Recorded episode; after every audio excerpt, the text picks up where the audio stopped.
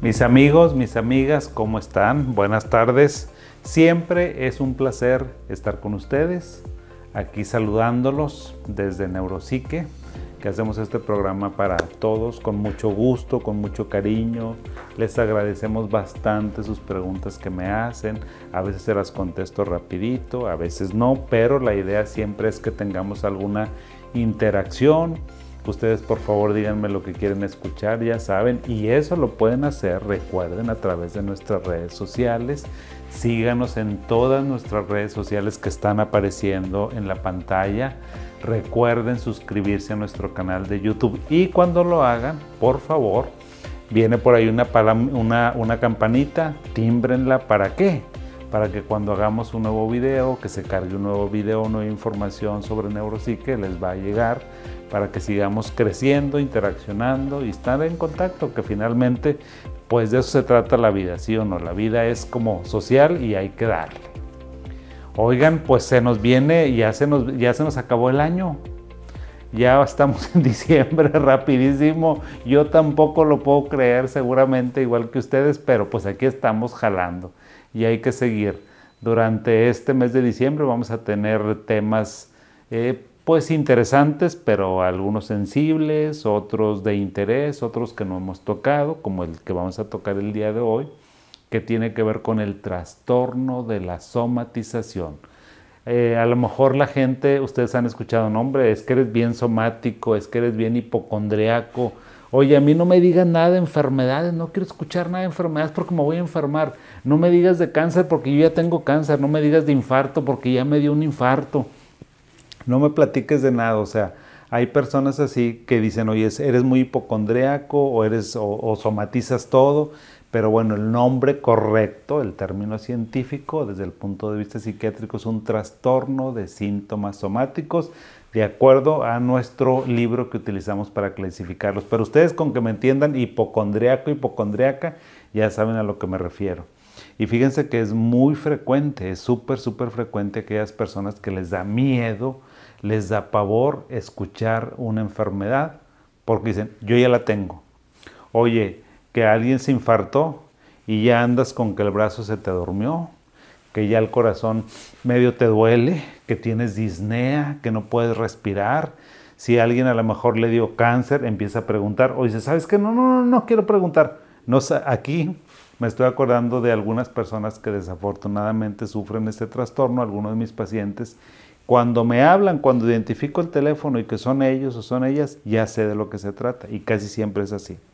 Oye, doc, fíjate que vengo porque chin, escuché este, a mi suegro o mi suegra o alguien en la familia le dio cáncer. Y es que yo tengo cáncer y es que perdió peso, yo también estoy perdiendo peso y están así. Oye, es que se le cayó el pelo y fíjate que yo me estaba bañando y como que también. Entonces muchos síntomas lo relacionan, pero bueno, estos síntomas, les voy a decir, los síntomas somáticos, los síntomas hipocondríacos nos causan mucho daño, mucho malestar, mucho dolor. La persona que lo tiene realmente sufre, no es como que se lo esté inventando, no es que lo quiera tener, no es que ande buscando síntomas, no, no, no, por supuesto que no sea. Y es terriblemente angustiante para las personas tener este problema y saben por qué y es a veces tan angustiante, tan difícil, les da tanto miedo que interrumpen su vida interrumpen el estudio, interrumpen la actividad laboral, interrumpen a lo mejor si tenían una fiesta o, o algo planeado. Olvídense, ya no, no se puede. ¿Por qué? Porque les da mucha angustia. O sea, es un problema realmente importante que interrumpe la vida. Aparte, ¿y por qué lo interrumpe?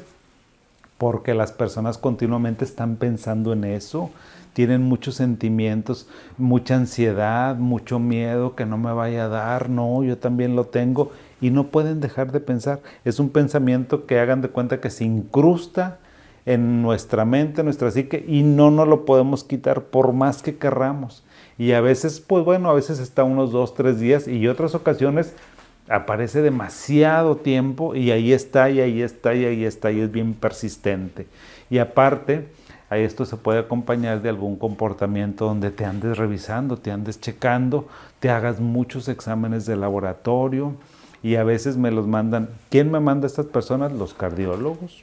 me los mandan los gastroenterólogos, a veces los dermatólogos, ¿sí? a veces los reumatólogos, porque son problemas que normalmente se manifiestan en esos aparatos, en el sistema gastrointestinal, en el sistema circulatorio, en el sistema respiratorio, son síntomas súper, súper común.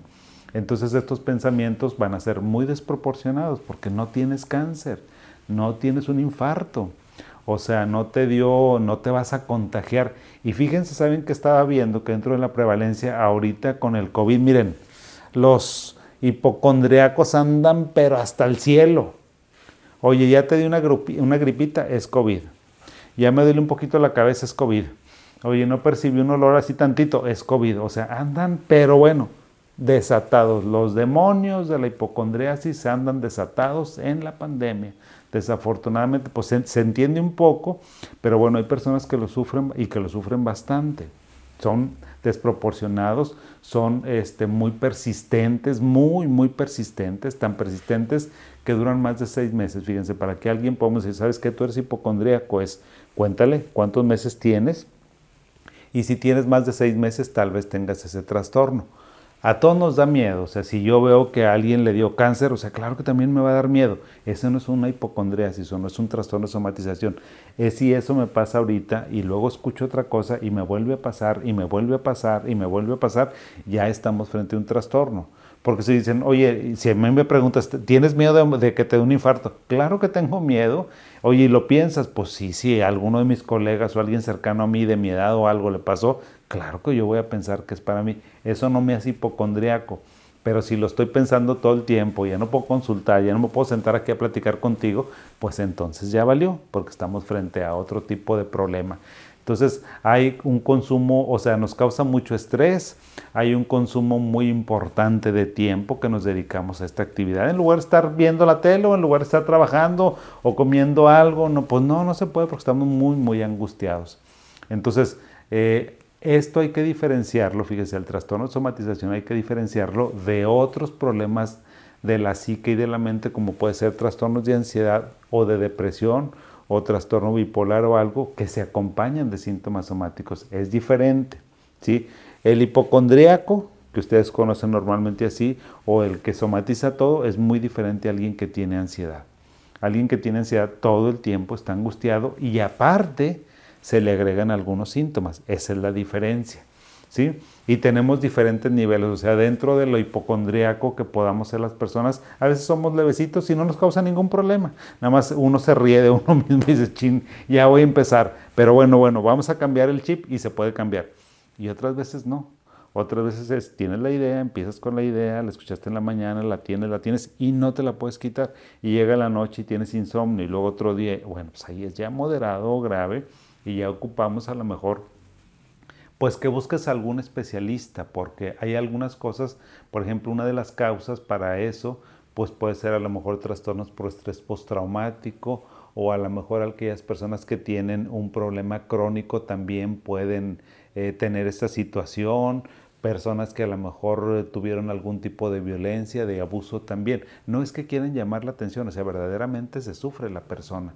Y los síntomas más frecuentes, les digo, son cardíacos, aquí, son gastrointestinales, son neurológicos, son el sistema eh, gastrointestinal y estamos obligados a diagnosticarlos de una verdadera enfermedad física, ¿verdad? Y eso se hace a través de exámenes de laboratorio, pero si llegamos a la conclusión de que no existe ese, esa etiología para cómo te estás sintiendo, seguramente es de origen emocional, psíquico y hay que dar tratamiento que va muy dirigido para lo que necesites. Puede ser que a lo mejor te den terapia, te den este, algún medicamento o te, o, te, dan técnicas de relajación o te dicen, mira, cuando escuches esto, tú tienes que hacer esto. Sí, o sea, cuando se te meta esa idea a la cabeza, el psicólogo, el terapeuta les tiene que enseñar cómo echar para afuera esa idea. A veces se logra y a veces no, pero con entrenamiento y con ejercicio sí se puede hacer, sí se puede hacer, se puede lograr. ¿Para qué? Pues para que tu calidad de vida pues, no sea tan, tan difícil, porque a veces sí es muy, muy complicado. Créanme, yo tengo pacientes me recuerdo ahorita de una paciente que yo creo que la vi como, hijo, hasta me da vergüenza decirlo, como en el 96, y estaba terriblemente mala paciente. Todavía sigue con su trastorno de somatización, pero está muchísimo mejor. Antes la veía una o dos veces a la semana porque ella insistía en que tenía un cáncer de hígado. Estaba totalmente convencida de que tenía cáncer hepático. ¿Cómo se le metió esa idea? Y parecía una obsesión, pero no una obsesión, era una hipocondría. Ese es un problema que persiste, pero ya no le causa problemas, porque antes lloraba, se hacía un, chorro de exámenes de laboratorio, le dio vuelta a todos los doctores en Monterrey, gastó un chorro de dinero. Eh, bueno, su calidad de vida está espantosa. Ahorita, y luego eso, gracias a la terapia, gracias a su esfuerzo, a, que, a los medicamentos que le dimos, está súper bien. O sea, si de repente cuando entra en crisis me dice, oye, ¿sabes qué? A lo mejor me habla una vez cada dos, tres años, oye, necesito que me veas porque ya sabes por qué. Ah, bueno, pues ven y te veo. La veo una vez o dos veces. Entonces hay personas que tienen muy buena evolución, pero con tratamiento. Si nada más estás, no quiero ir, no quiero ir, no quiero ir, nunca te vas a componer. Y si te estás haciendo grande, estás haciendo viejito, peor te va a ir. O sea, eso hay que quitarlo porque no es algo que esté padre. Entonces ahí les dejamos este tema que es muy interesante. Por favor, compártanlo en las redes sociales. Ya saben, les recuerdo, suscríbanse a nuestro canal, timbren la campanita para que podamos estar en contacto. Y una última información. El 3 de diciembre, la Organización Mundial de la Salud conmemora, que no es celebra, conmemora. Quiere decir, tenemos, es el Día Internacional de las Personas con discapacidad, aunque ahora ese término no es políticamente correcto, es con las personas con capacidades diferentes, tenemos que estar muy conscientes, socialmente tenemos que ayudarles a estas personas, tenemos que comprenderlos y si está en nuestras posibilidades, pues a lo mejor darle chamba. ¿Para qué? Para que sean autónomos. No nada más conmemorar por conmemorar, vamos a tratar a estas personas exactamente igual que nosotros. Ahí se los encargo. Yo también, o sea, tengo que recordarme esta situación que es tan importante porque eso habla de una sociedad sana. Entre más incluyentes seamos de todas las diferencias que ustedes me puedan decir, religiosas, de credo, de tus gustos, de tus aficiones y en este caso, entre más incluyentes seamos de las personas que son diferentes a nosotros en todos los sentidos, habla de tu calidad como persona y como sociedad. Un abrazo Gracias por estar conmigo y nos vemos el siguiente miércoles. Hasta luego.